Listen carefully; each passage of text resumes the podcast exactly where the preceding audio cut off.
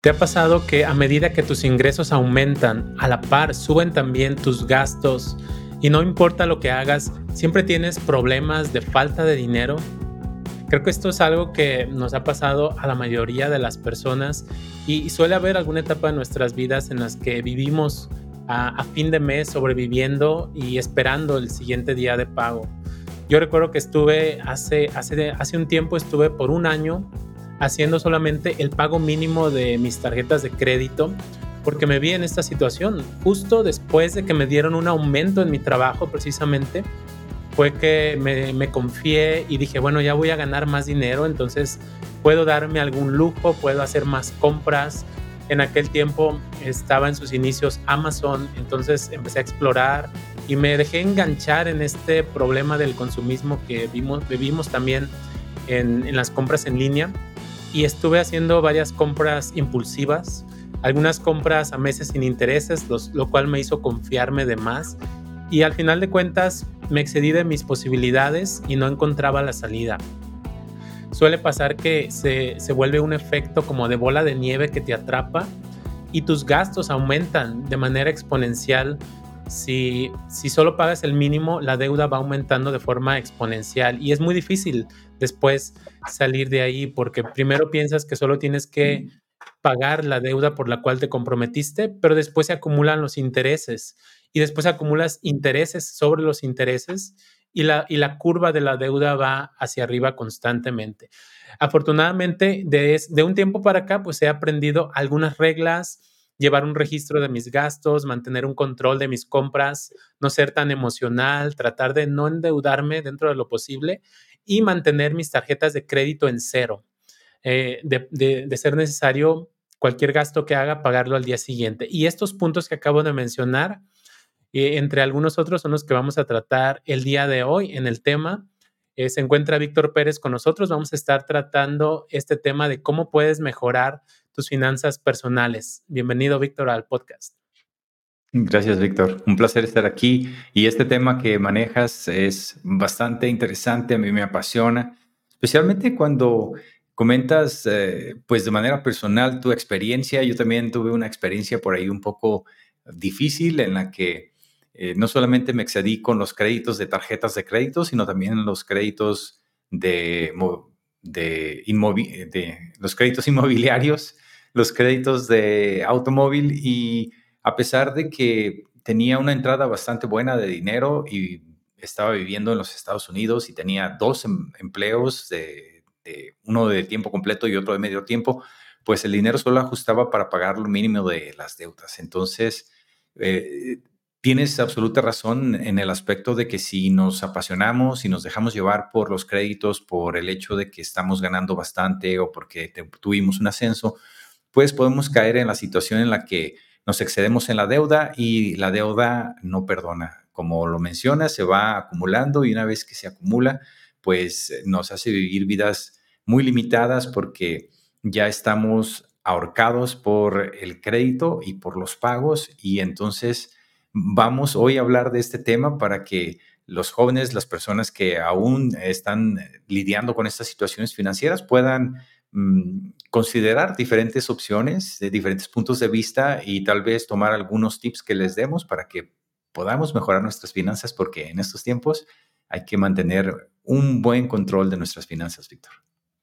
Claro que sí, Víctor. Es muy importante mantener este control y me da gusto que menciones pues que eh, este tema es muy importante para todas las personas. Todos podemos caer en, este, en esta situación o en situaciones similares incluso si no tienes dos empleos o no te acaban de subir el sueldo, em, constantemente la situación no nos permite vivir a lo mejor como quisiéramos, pero sí hay cosas que podemos controlar y eso es lo que vamos a tratar el día de hoy. ¿Qué es lo que puedes hacer para mejorar tus finanzas personales y que el dinero te ajuste, te rinde mejor, manejar mejor el dinero?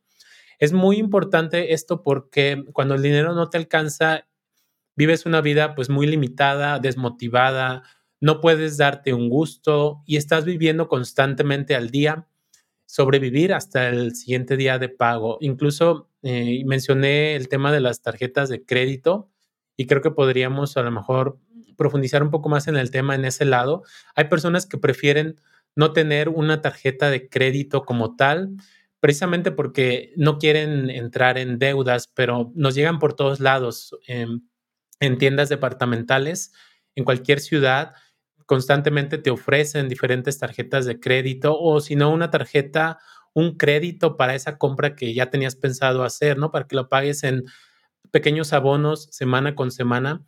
Y este tipo de deudas son, suelen ser las más peligrosas porque están, los intereses son muy altos y se acumulan constantemente.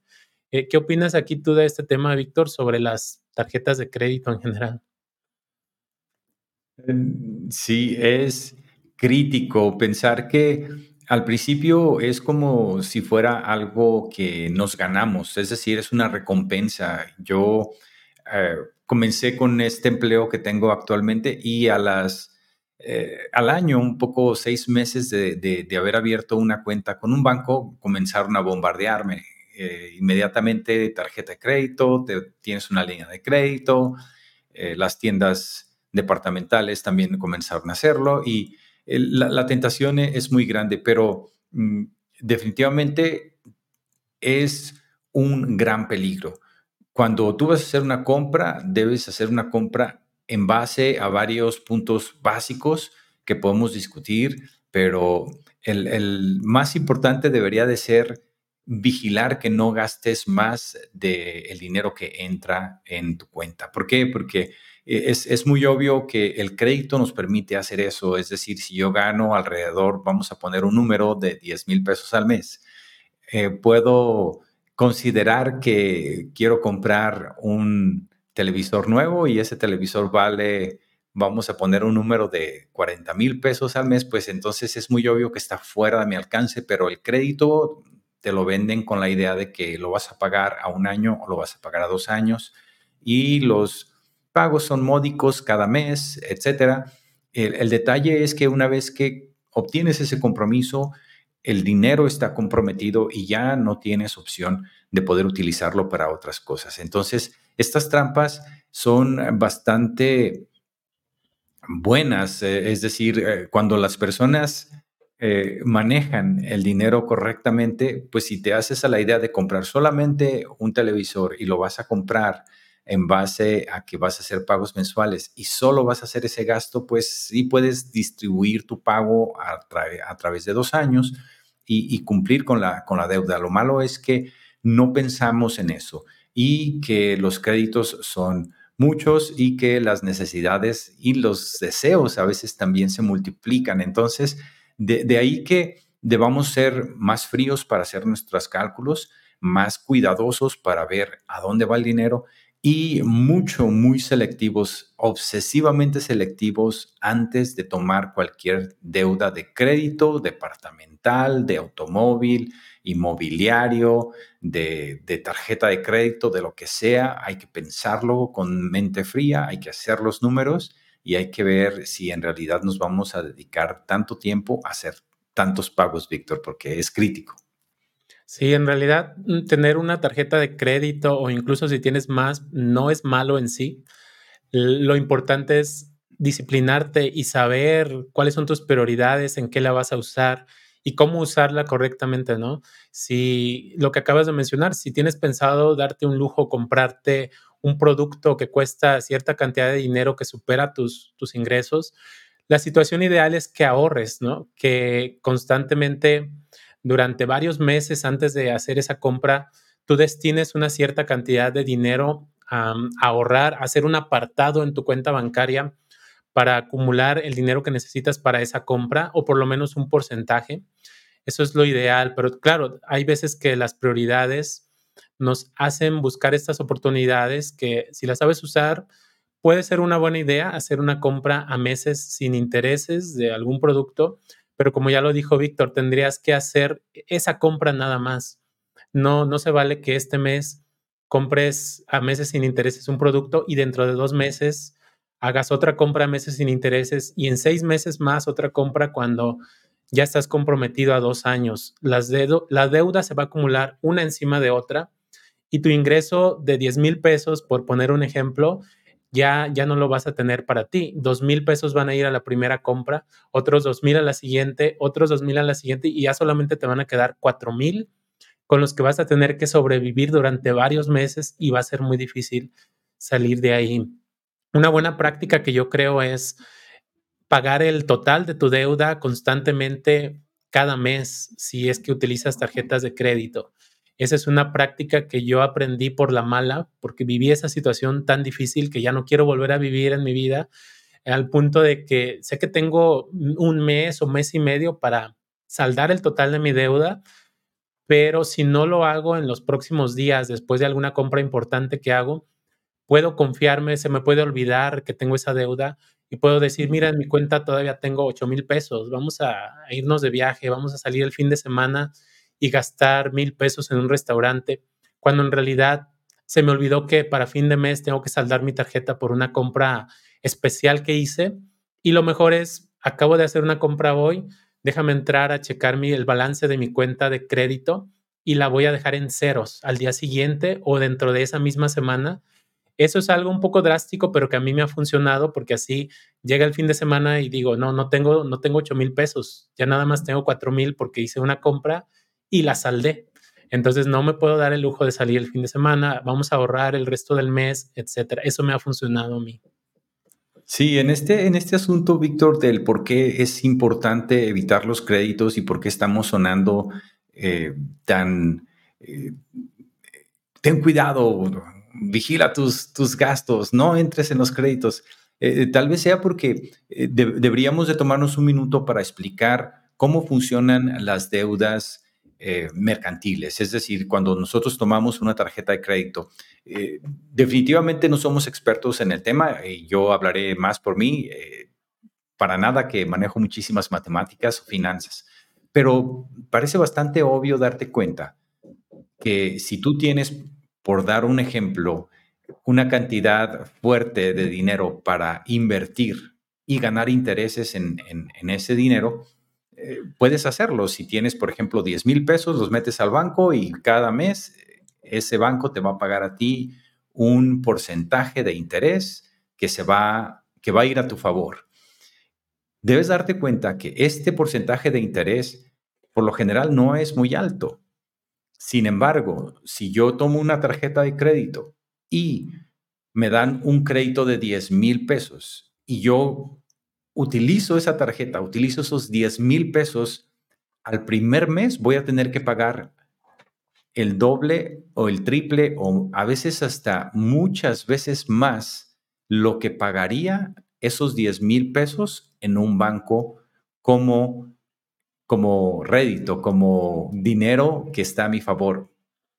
¿Por qué? Porque lo que ellos hacen a la hora de que te dan un crédito es que ellos ponen la cantidad de intereses que te van a cobrar y por lo general son bastante altos. Y no solamente eso, si tú contratas o utilizas esa tarjeta por los 10 mil pesos al tope y solo pagas el mínimo, entonces al siguiente mes se acumulan intereses sobre intereses y terminas con una deuda muchísimo más grande en unos pocos meses de aquella que obtuviste al principio. Tal vez, Víctor, tú tengas idea de comentarnos un poco más acerca de este punto. Sí, a fin de cuentas son matemáticas básicas, ¿no? Tú ganas cierta cantidad de dinero y no debes de permitir que tus gastos superen esa cantidad de dinero. Y si tu ingreso es quincenal o mensual, pues lo recomendable es que eh, revises y vigiles tus gastos de manera quincenal o mensual. Entonces, ah, yo hablaría también de que en este tema de vigilar tus gastos, eh, hay, que, hay que hacerlo siguiendo un presupuesto, ¿no? No tiene que ser algo tan elaborado. Hay personas que sugieren utilizar una hoja de cálculo en Excel. Si tú eres paciente y eres disciplinado con tus registros, te puede funcionar. Pero si no, basta pues con que lleves un registro, a lo mejor en un cuaderno, en una libreta de cuánto ganas y en qué se está yendo tu dinero.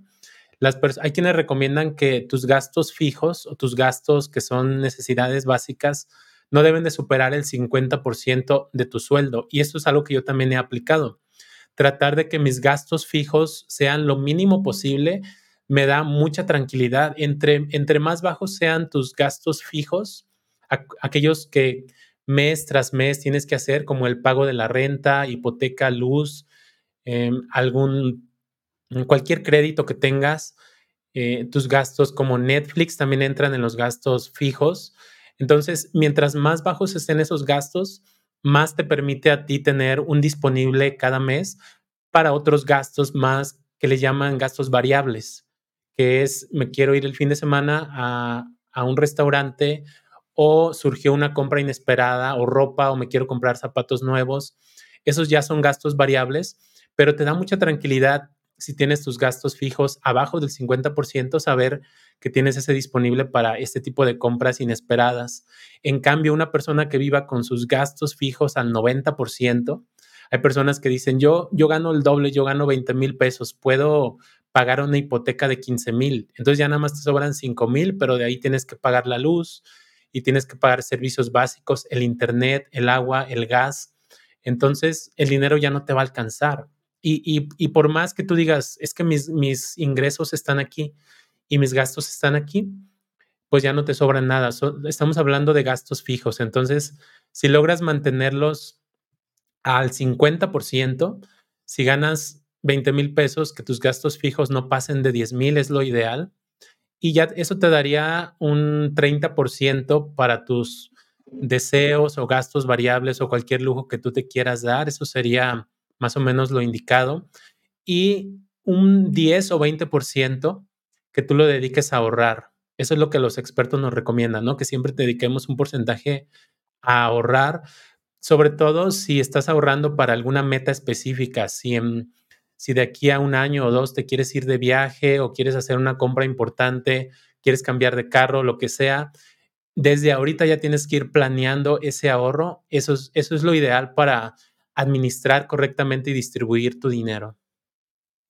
Y yo agregaría que a los gastos físicos, eh, perdón, a los gastos fijos, eh, debemos considerar los tres más importantes. ¿Cuáles son los tres gastos fijos más importantes que tienes, eh, que tiene cualquier persona? Es la vivienda, la alimentación y el transporte. Mm, ¿Por qué son importantes? Porque son gastos que no terminan, son gastos que constantemente nos están absorbiendo recursos y ahí es donde tenemos la oportunidad de planear. Por ejemplo, en el aspecto de la vivienda, pues eh, debes de buscar la forma de vivir adecuado a tus, a tus ingresos. Y también recordar que la oportunidad de gastar más en vivienda siempre va a estar ahí. Siempre vas a tener la oportunidad de comprar una casa más grande, un departamento con más cuartos. Y lo que se debe trabajar es buscar vivir de acuerdo a tus medios. Mm, en siguiente sería la alimentación. En cuanto a la alimentación, pues preparar tus alimentos y tratar de economizar en base a tus gastos en alimentos también es algo que puedes trabajar. Eh, hay muchos eh, mm, procedimientos que puedes utilizar para esto. Por ejemplo, si vas a ir al supermercado, hacer una lista antes de ir al supermercado para que solo compres lo necesario, tratar de evitar gastos innecesarios y en general tratar de ahorrar en lo que tiene que ver con la alimentación. El punto tres, que es el transporte, eh, hay, personas que incluso ya ahora están tratando de hacer un esfuerzo extra y buscar empleos que están cerca de su casa para no tener que utilizar ni un automóvil para viajar de un lado a otro de la ciudad, especialmente con el tráfico que hay. Eh, y no tener que tomar camiones. Entonces, eh, trabajar incluso desde casa es otra, es otra opción que está funcionando para muchos.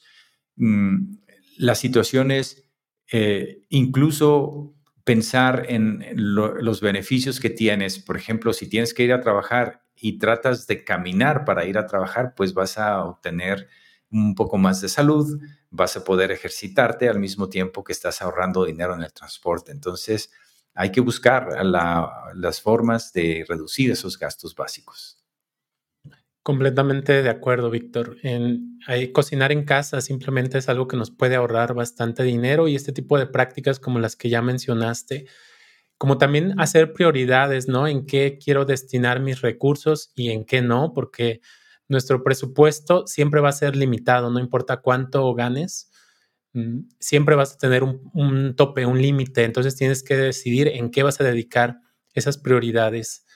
Y hablando ya del, tema de cómo, cómo salir de deudas, a mí me gustaría compartir el método que yo utilicé para salir de esta deuda en la que yo estaba.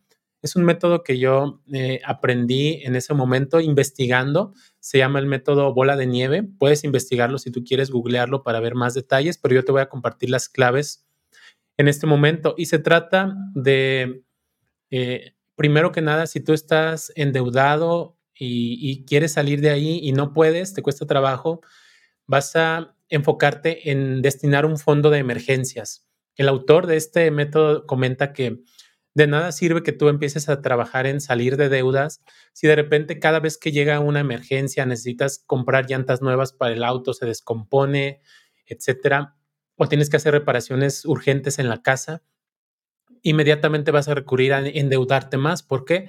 Porque no tienes un fondo de emergencias. Entonces, ese sería el primer paso empezar a ahorrar para construir un fondo de emergencias que sea mínimo, eh, bueno, al principio lo ideal es que tengas lo que ganas en un mes ahorrado en tu fondo de emergencias y después aumentarlo a tres meses de tu sueldo equivalente a tus gastos fijos. Si tus gastos fijos son de 10 mil pesos, como en el ejemplo que mencioné hace un momento, pues deberías tener 30 mil pesos en tu fondo de emergencias y a partir de ahí empezar a enfocarte en salir de deudas. Cualquier emergencia que llegue, puedes atenderla de ahí. Eh, y una vez, el siguiente paso sería escribir todas tus deudas y ordenarlas de menor a mayor. La deuda más pequeña que tengas, ponla arriba, pon la cantidad que debes, el total, y te vas a enfocar en que ese total vaya disminuyendo. Mes tras mes vas a hacer el pago mínimo en todas tus deudas o en todas tus tarjetas, excepto en la más pequeña. Lo ideal es que esa deuda más pequeña es, es el, digamos que el rival más débil, el enemigo más débil que debes atacar primero. En eso se enfoca este método. Y cuando tú logres atacar ese rival y logres reducirlo y eliminarlo, vas a poder tacharlo de tu lista de deudas y vas a sentir esa recompensa interior de decir, lo hice, fui capaz de salir de una de mis deudas. Entonces vamos por la siguiente. Eh, el autor habla de que eh, este tema de salir de deudas es más emocional que matemático, entonces por eso habla de que es mejor atacar el rival más débil y sentir esa emoción de que va saliendo de deudas. A medida que taches la primera deuda, vas a hacer lo mismo con la siguiente.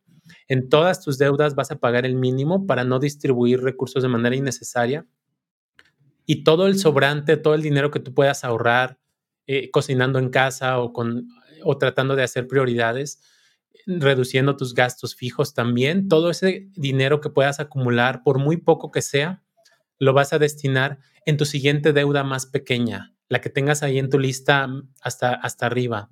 Y una vez que logres saldar esa deuda, vas a tener más dinero porque además estás contando con el dinero que destinabas al pago mínimo de las deudas que vas tachando, ese dinero lo vas a usar en la deuda siguiente y así te la vas a llevar hasta que vayas saliendo de, deudas.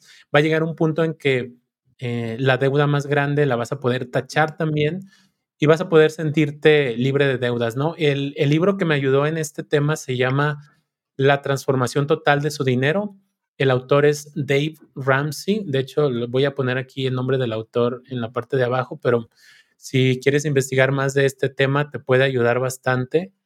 Y es un método que a mí me ayudó en este proceso y, me recordó también de la importancia de que tenemos que tener un fondo de emergencias. ¿Tú qué opinas de este tema, Víctor, en este punto específico de salir de deudas y tener un fondo de emergencias? Emocionante, creo que es bastante acertado el, mantener las deudas abajo y poder ah, crear tus fondos de ahorro, Víctor. Eso es bastante necesario. Y, aquí también yo quisiera aprovechar para hablarle a, los jóvenes que están entrando apenas en el mercado, que apenas están comenzando su vida productiva. En, en que pudieran considerar las ideas innovadoras de esta persona que se hace llamar a sí mismo el Money Mustache. Por ahí vas a ver eh, una serie de videos, especialmente te recomiendo uno que tiene en, TED Talks. Eh, solo tienes que escribir Money Mustache, así como suena, y aparecerá en la búsqueda de Google. Eh, este, joven canadiense viene con ideas más revolucionarias. Primero, invita a que vivamos una vida más minimalista, es decir, que busquemos ser más felices con menos posesiones. Eso no es descabellado, al principio suena bastante mm, eh, confuso, pero en realidad eh, la filosofía del minimalismo se basa en que podemos eh, vivir experiencias con personas, es decir, invitar a alguien a comer o a salir o a hacer alguna actividad juntos, y eso vale más comprarte el iPhone más nuevo y tenerlo en, en tu casa o la televisión más grande, mm, porque ellos promueven el invertir en las personas y no en las cosas. Entonces, eh, además de esta idea revolucionaria de poder vivir de una manera más minimalista, también hablan de que se puede guardar dinero de una forma más disciplinada. Es decir, si desde el principio de tu vida laboral tú, por ejemplo, te haces a la idea de guardar o de ahorrar entre el 30 y el 50% de tu ingreso, mm, tienes más posibilidades de poder iniciar tu propio negocio o, en su defecto, de poder retirarte de, eh, del trabajo eh, a un tiempo mucho más rápido que lo que es la costumbre.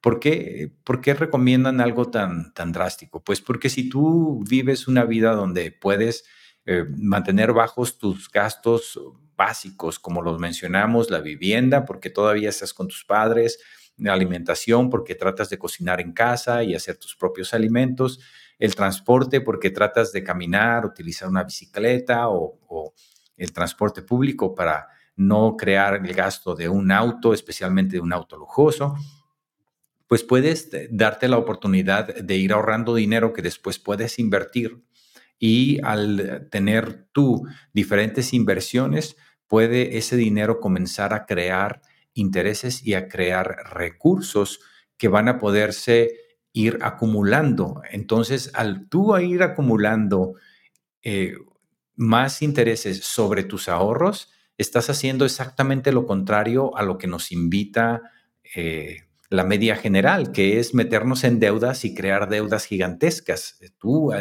por el contrario, si ahorras el, el 30, el 50% de tu ingreso mensual y mantienes tus gastos bajos, podrás entonces crear el efecto contrario, donde podrás ir aumentando el dinero que tienes en ahorro y ese dinero va a ir creándote más intereses. De modo que es increíble que esta persona menciona que él eh, se, retiró del trabajo en solamente 10 años, eh, que definitivamente es muy rápido, pues si la mayoría de las personas se retiran o aspiran a retirarse en una vida laboral cuando cumplen 63 años. Últimamente ya lo subieron en Estados Unidos 65 años. Sin embargo, esta persona logró retirarse cuando cumplió 30 años. Entonces, eh, no es imposible, es una posibilidad siempre y cuando trabajes en mantener tus gastos bajos, viviendo una vida minimalista y ahorrando entre el 30 y el 50% de tu ingreso mensual. Ahí está el reto, se los dejo. Excelente, excelente idea que traes a la mesa, Víctor, hablando de este tema de inversiones.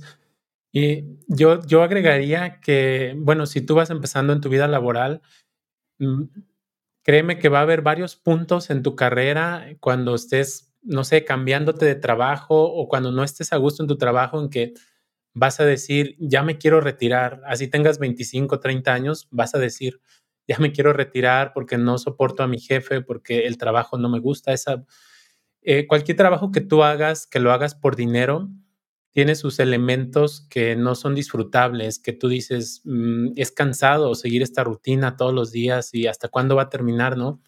Mm, entonces, hablando del retiro, pues es algo que sí tenemos que ir pensando desde que somos jóvenes, cómo nos vamos a preparar para la edad adulta o para una edad en la que ya no, ya no queramos trabajar. Y yo veo el retiro más que como ya no trabajar, más como algo como ya no tener que trabajar por dinero. Ya puedo tener el tiempo de hacer lo que me gusta, puedo tocar la guitarra, puedo dar clases de guitarra, puedo dar clases de inglés, pero porque me nace, porque me gusta, puedo hacer proyectos en internet, un canal de YouTube, un podcast, cualquier cosa que yo haga, no lo hago porque necesito el dinero en ese momento, sino porque lo disfruto. Y esa es la gran, eh, la gran ventaja de poderte retirar joven, que tienes todavía esa energía de decir, no tengo que venderle mi tiempo, mis ocho horas diarias a esta empresa, y en cambio las puedo, puedo mantener una vida minimalista, manteniendo mis gastos bajos. Gracias a eso no tengo que trabajar para alguien más y puedo dedicar ese tiempo a hacer actividades que me gustan. La música, puedes pintar, puedes dedicarte a dar clases de yoga, de hacer ejercicio, a viajar, a tener un canal de YouTube, algún proyecto que a ti te guste. E incluso de estos proyectos puede nacer una gran riqueza. Si tu proyecto tiene éxito y si hay mucha gente que te busca para que les des clases o los enseñes, puedes llegar a construir un, tu propio negocio incluso. Y, y todo gracias a que estás dedicando tiempo a actividades que te gustan, pero necesitas prepararte financieramente porque esto no lo vas a lograr si desde que empiezas a trabajar empiezas a irte de fiesta y a gastar todo tu dinero en cosas innecesarias, no, no vas a poder lograr este minimalismo para reducir tus gastos y eventualmente hacer lo que te gusta, ¿cierto, Víctor? Cierto, hay, hay que también tomar eh, ventaja de la tecnología, justo como lo mencionas, Víctor, el, el, poder tener un segundo ingreso con algún hobby, con algún pasatiempo que, que, te guste y que puedas convertir en una entrada de dinero es, es aceptable. Eh, aquí yo agregaría también el tomar la ventaja en las opciones que nos ofrecen las instituciones financieras. existen desde los bancos tradicionales hasta eh, las opciones de comprar CETES, fondos de inversión, eh, en los que puedes tú preprogramar entradas directas de tu cheque hacia esos, esos fondos de ahorro.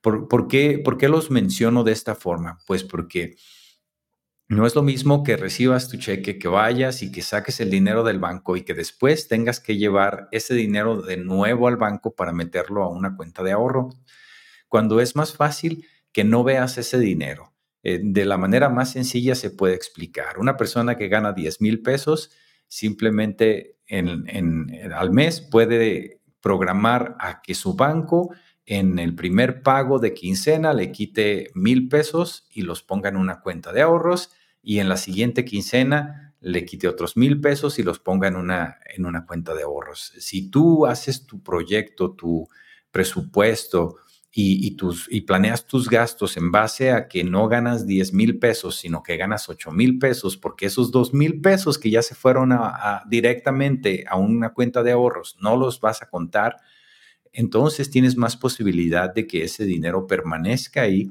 y que a largo plazo se acumule y pueda darte réditos, pueda darte intereses, pueda darte un dinero más encima de lo que tú estás ahorrando pero se requiere disciplina. Esta es una forma de, entre comillas, engañar a nuestro cerebro, cerebro y decir, ah, pues no gano 10 mil pesos, en realidad gano 8 mil. ¿Por qué? Porque esos 2 mil que me quitan de manera automática eh, al momento del pago se acumulan en una cuenta de ahorros y no los considero como parte de, de algo que tengo que hacer un esfuerzo para guardar, sino que es automático en el aspecto tecnológico y también automático en el aspecto de que mentalmente me hago la idea de que no son míos y que están guardados para el yo del futuro y de verdad que pasados los años, el yo del futuro te lo va a agradecer muchísimo.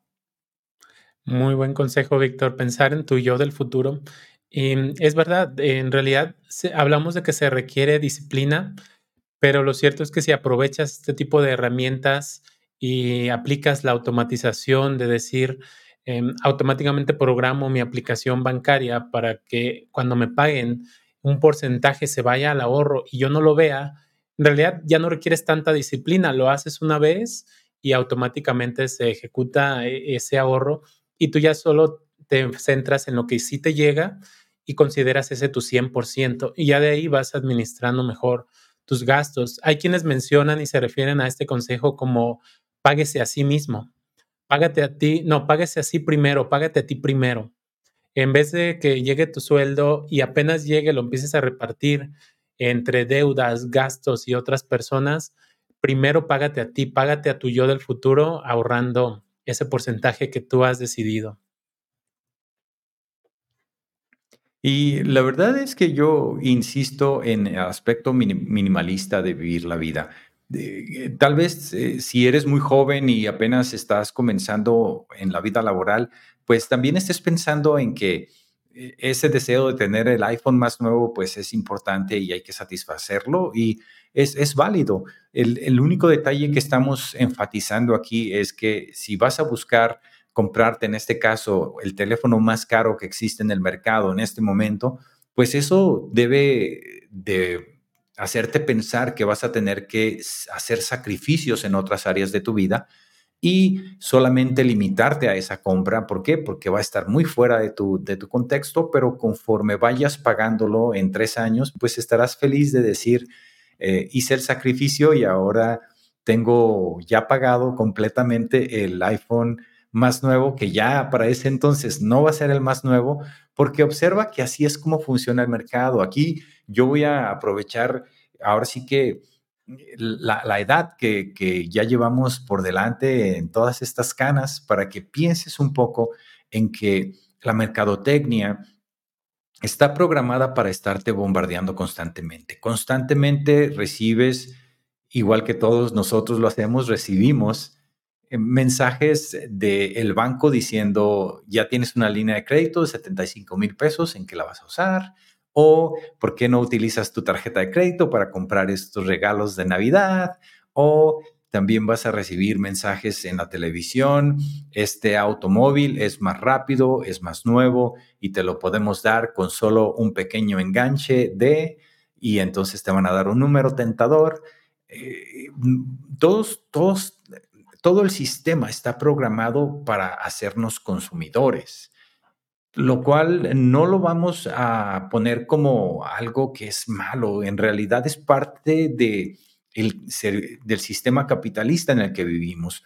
Debe, debe haber consumo para que también haya oferta, pero al mismo tiempo debemos de tomar un consumo responsable, un consumo en el que tú te tomes el tiempo para analizar, bueno, ¿por qué es que quiero el iPhone más nuevo? ¿Es solamente que ya me vendieron que es el mejor o es que de verdad tengo la necesidad de utilizar la cámara más nueva para sacar los videos que, quiero hacer para mi canal de YouTube o es que solamente quiero tener lo más nuevo y punto. Eh, debes, debes de darte cuenta que mucho de esta mercadotecnia va enfocada a mover tus emociones para que actúes sin pensar. Sin embargo, si tú te tomas tu tiempo y dices, oh, hoy quiero pensar acerca de si voy a tomar el iPhone más nuevo o a lo mejor me compro un iPhone 11 o un 12 que todavía está dentro de contexto, pero no va a estar tan caro y puedes guardar un poco de dinero. Esa es una opción que también es posible, pero la vas a tomar solamente si estás completamente en una idea racional. Si te sientas a ver los números, si tratas de entender que hacer compras emocionales muchas veces nos lleva a situaciones que después nos arrepentimos, pues mejor toma tu tiempo para hacer tus compras y busca vivir de manera minimalista. Sí, completamente de acuerdo. Aquí yo agregaría que, bueno, para, para mantener una cabeza más fría y no dejarnos llevar por las compras emocionales, pues vale la pena no tomar decisiones rápidas.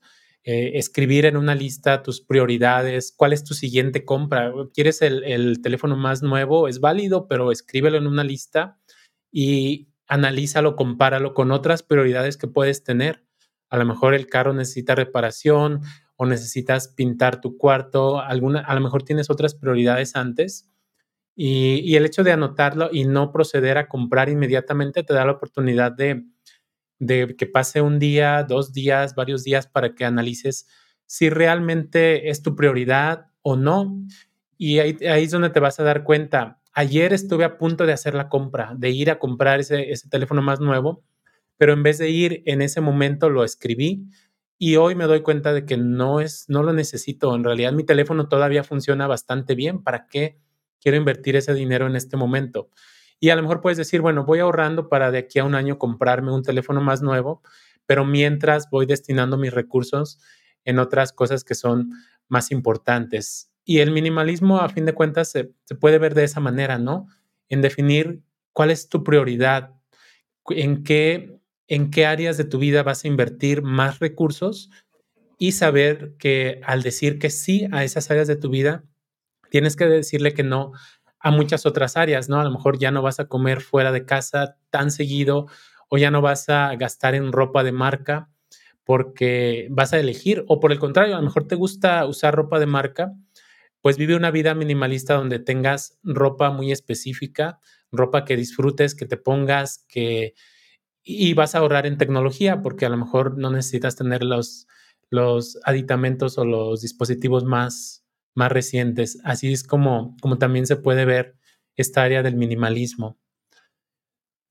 No sé si en este punto, Víctor, quieres tratar algún, algún otro tema. Eh, yo creo que podemos proceder al cierre, Víctor.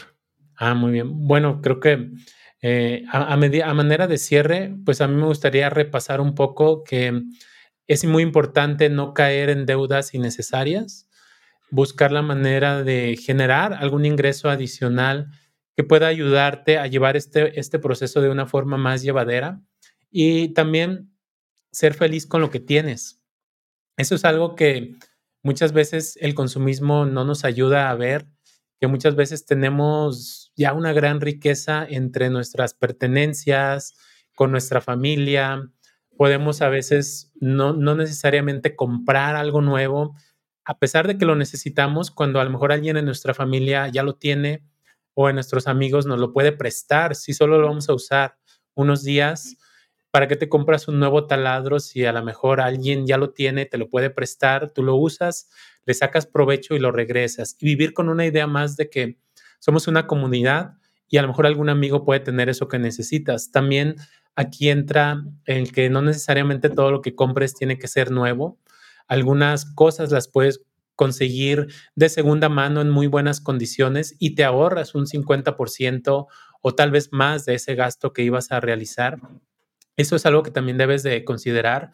Si tienes objetos en tu casa que ya no utilizas, puedes considerar también ponerlos a la venta y no solamente estás sacando un provecho económico de ellos, sino que también puedes darte la posibilidad de vivir más tranquilo. Eso es algo que también me he dado cuenta. Cuando empiezas a acumular cosas, empiezas a, sentirte abrumado de decir, em, tengo, tengo muchos objetos, pero no les estoy sacando el provecho. Me costó tanto dinero, pero no lo estoy usando o es un objeto muy valioso y qué tal si me lo roban. Entonces, son preocupaciones con las que uno vive simplemente por acumular, cuando en realidad el deshacerte de objetos que no utilices puede darte una mayor tranquilidad y paz mental y esa posibilidad de decir, bueno, ¿para qué tengo tanto?